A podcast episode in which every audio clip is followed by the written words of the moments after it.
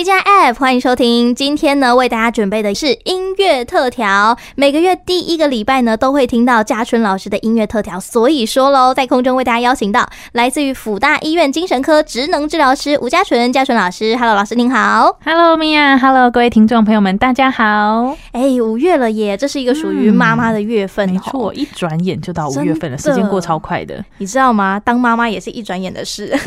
对，好像是哎，突然就当妈妈了，好多人都。这样子，十个月你就从少女变成妈妈，对，这个大脑要怎么适应？我觉得有点困难。那这样的话，我们今天有没有什么样的音乐可以来让我们的大脑呃赶快体会到这件事情呢？哦，对，其实有蛮多人来问我说，哎，胎教音乐到底对妈妈有没有用？嗯，那其实这件事情在。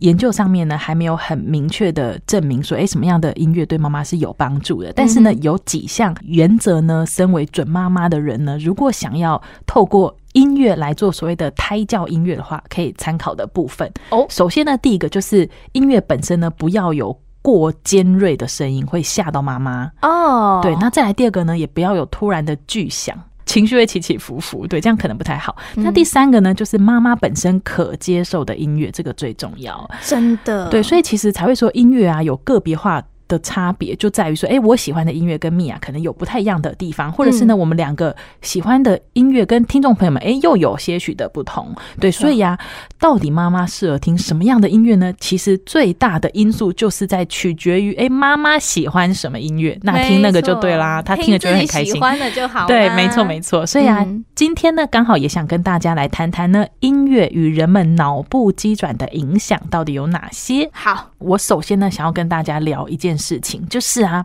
嗯、呃，大家在听音乐的时候呢，有没有觉得哇？就是有的时候听到你很喜欢的歌的时候，你会觉得很震撼。对，当时啊，有个日本的学者呢，叫做细川英夫，他就说呢，当我们在听音乐的时候呢，其实有两种感觉，一种呢就是学理上声波透过物理的方式传到我们的耳朵里面，我们听到了旋律的声音。嗯，另外一种呢是。他说呢，是让人真的陶醉在音乐里面，就是你会觉得哇，这个声音真的是震撼人心，我全身都起鸡皮疙瘩了。这种呢，他说呢，这个是来自音乐直接传导到人身上的骨遗传，骨头的骨。对，他可能就是说，你可能在妈妈肚子里面的时候，你就曾经听过的旋律，你有印象。那或者是说，你很小的时候曾经听到的。音乐，然后你长大之后再听一次，你就觉得天哪，好有感觉哦！这就是古遗传。所以有些人听音乐会觉得说：“哎、欸，我有听到声音，没有错，但是我没有觉得很震撼。”但有些人会觉得说：“哇，好震撼哦！”这样就是因为它有来自音乐的古遗传，很有趣吧？哇，我觉得这个研究挺有趣，而且呢，这让我回忆到一件事情，嗯、就是之前呢，这个《狮子王》不是有来台湾演出嘛？那它里面第一首歌，在那一只狒狒唱出“纳斯帕纳”的时候，我唰的哭出来。哇，最可怕。大的事情就是我那时候大脑完全是空白的。哇，那应该是米娅有接收到来自骨遗传的效果，很恐怖。我那时候就想说，我到底在哭什么东西？对，天哪，对，就是音乐的魔法。所以，如果各位准妈妈们想要用音乐来帮助小孩的话，哎、嗯，其实你就真的是听你喜欢的音乐，说不定无形中呢就可以对小孩有帮助哦。没错，嗯。那另外啊，我曾经看一本书还蛮有趣的，他是说呢，当我们接收到外界刺激哦，譬如说我们听到一首歌，哎，我们会有生理反应，先接收到说，哎，我听到歌了，嗯，之后呢，才会有意识里面的情绪感受，就是哎，我喜不喜欢这首歌，或者是他烦不烦这样子，嗯，对。然后啊，这本书呢，他用了一首林宥嘉的《自然醒》来描述这样子的情绪反应是什么意思呢？待会我们大家听听看这首歌，他就是在描述说他做了一个很棒的梦，结果呢，外面有施工的声音，他会先听到很大声、很大声，之后呢，好烦哦，竟然吵醒我的美梦，所以呢，他会先听到生理反应传来的声音，再是意识层面的非常不开心，这样子，好，很有趣吧？对，所以我们听音乐其实也是这样，会先生理上的我们听到旋律了之后呢，才是意识层面的哇，我喜不喜欢这首歌？我觉得我好像感受到那种感觉了。对，所以有时候就是觉得说，哎、欸，我们虽然常听歌、常听音乐，但是我们没有去仔细的思考说，哎、欸，音乐对人的影响到底是怎么循序渐进的？嗯，对，这样分析出来之后，其实会觉得，哎、欸，还蛮有趣的。真的，所以以后啊，米娅在选歌可能要稍微注意一下。没问题。那另外呢，我想跟大家来聊聊音乐在身心方面的影响有哪些。哦、那我整理出来了四点，还蛮有趣的，大家可以听听看。嗯，首先呢，第一个，音乐会影响自主神经的活化或抑制，意思就是说呢，我们在听音乐的时候呢，会有各种不同的情绪。反应可能心跳会变快，因为我们觉得很开心。嗯，然后呢，呼吸也会变快，然后呢，情绪会有各种不同的起起伏伏。这个呢，就是音乐影响一个人的感受、氛围的感觉，是不是？对，所以有的时候啊，譬如说运动会或者是在比赛的时候，会放比较活泼的歌，也是这样子的。对，如果呢在运动会上放卡农的歌，就会觉得哦，忽然觉得好安静哦。对，这样就觉得嗯，有点反差。对，所以其实有的时候啊，因为音乐有这个特性的关系。有的时候在竞赛的时候会放比较嗨的歌，嗯，那有时候在放松的时候呢，就会比较轻柔的歌曲，就是这样子。那再来第二点呢，哎，就像我刚刚说的，音乐感受有个别化差异，真的，它会跟文化背景有点不太一样。像我以前有一些学音乐的朋友，他们呢平常就是一个音乐家，然后他们就问我说：“哎，我平常放松都做什么？”我说：“我在听音乐啊。”他们就说：“哦，天哪，不行不行，我听音乐就觉得我要上班了。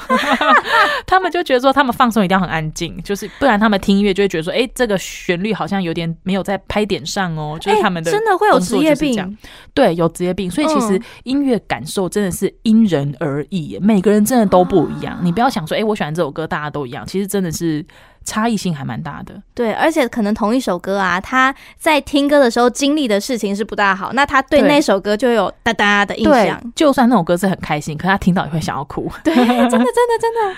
好，那再来第三点呢，就是音乐能让人直接抒发情感的方式。哦，难怪人家失恋的时候要去唱 KTV，对，一定要唱歌的啊。嗯、那米娅应该有去 KTV 唱歌的经验吧？没错，我就会点那种嗨爆的歌。对，就是这样唱完之后就会觉得哇，非常的爽快。对，它就是一个直接抒发情绪的一种方式。所以呢，很不开心吗？或者是很闷吗？压力太大吗？多唱歌，我们来多唱歌，不一定要去 KTV，我们可以到那个深山野林，有没有？对，对着山谷唱歌。好，那再来第四点，蛮有趣的。他说，音乐啊，在长期记忆中容易跟各种回忆做连结，因为呢，音乐它是有情绪性的嘛，所以呢，很容易。连接各种喜怒哀乐，嗯，譬如说啊，歌曲当中会有歌词，它可以帮助你想象说，哎，特殊的场景是什么样子的，或者是呢，你曾经听到这首歌的时候是在什么时间点等等的，所以呢，它会引发一连串认知的过程。讲到这个呢，我就举个例子，我有一次啊，在安养院带音乐治疗的时候，嗯，然后因为安养院的阿公阿妈们可能有一些轻微的失智症的关系，所以呢，记忆力可能不太好，哦，所以啊，我每次在我的课堂之前呢，我一定会放一首歌，叫做陈雷的《欢喜就好》。嗯，我只要放这首歌，他们就知道说啊，辅仁大学的老师来了来了，这样子，他们就赶快推轮椅，赶赶快来参加我的音乐课。他们就只要听到这首歌，就知道我要来了。对，所以其实有趣了吧？对，但是如果跟他们说，哎、欸，记得每个礼拜六上午有我的音乐课哦，大家可能会忘记这件事情。绝对会。但是陈雷的《花一纽扣》第一句一放之后，他们马上就想起来了。对，所以音乐呢，很适合跟各种回忆做连接。所以啊，嗯、像有些运动会都会有所谓的主题曲，就是这样，就会觉得说，哦，这是属于这件事情的歌曲，这样子。没错，每一次你听到那一首歌，你就会回忆起那个时候在那个运动赛事上面，你呐喊的多有力。对，那我曾经有问这些阿公阿妈说：“哎、嗯，你们最喜欢什么歌？”他们说他们最喜欢的就是陈雷的《花喜就好》。所以呢，我觉得这件事呢非常的可爱。所以呢，我想要把这首很可爱的歌呢，在最后的尾声呢，带给所有的听众朋友们，让我们呢欢喜就好，来听听陈雷的《花一丢后》。而且还有一个重点，五月不是妈妈月吗？对，妈妈丢就花一丢后啦，对不对？妈妈开心了，家里就开心，就顺畅。非常重要，那我们就用这首歌来祝福全天下的妈妈，母亲节快乐！是的，母亲节快乐！今天在空中也非常感谢我们的嘉纯老师，母亲节快乐哟！好，没问题，那我们就下次再见喽，下个月见。拜拜。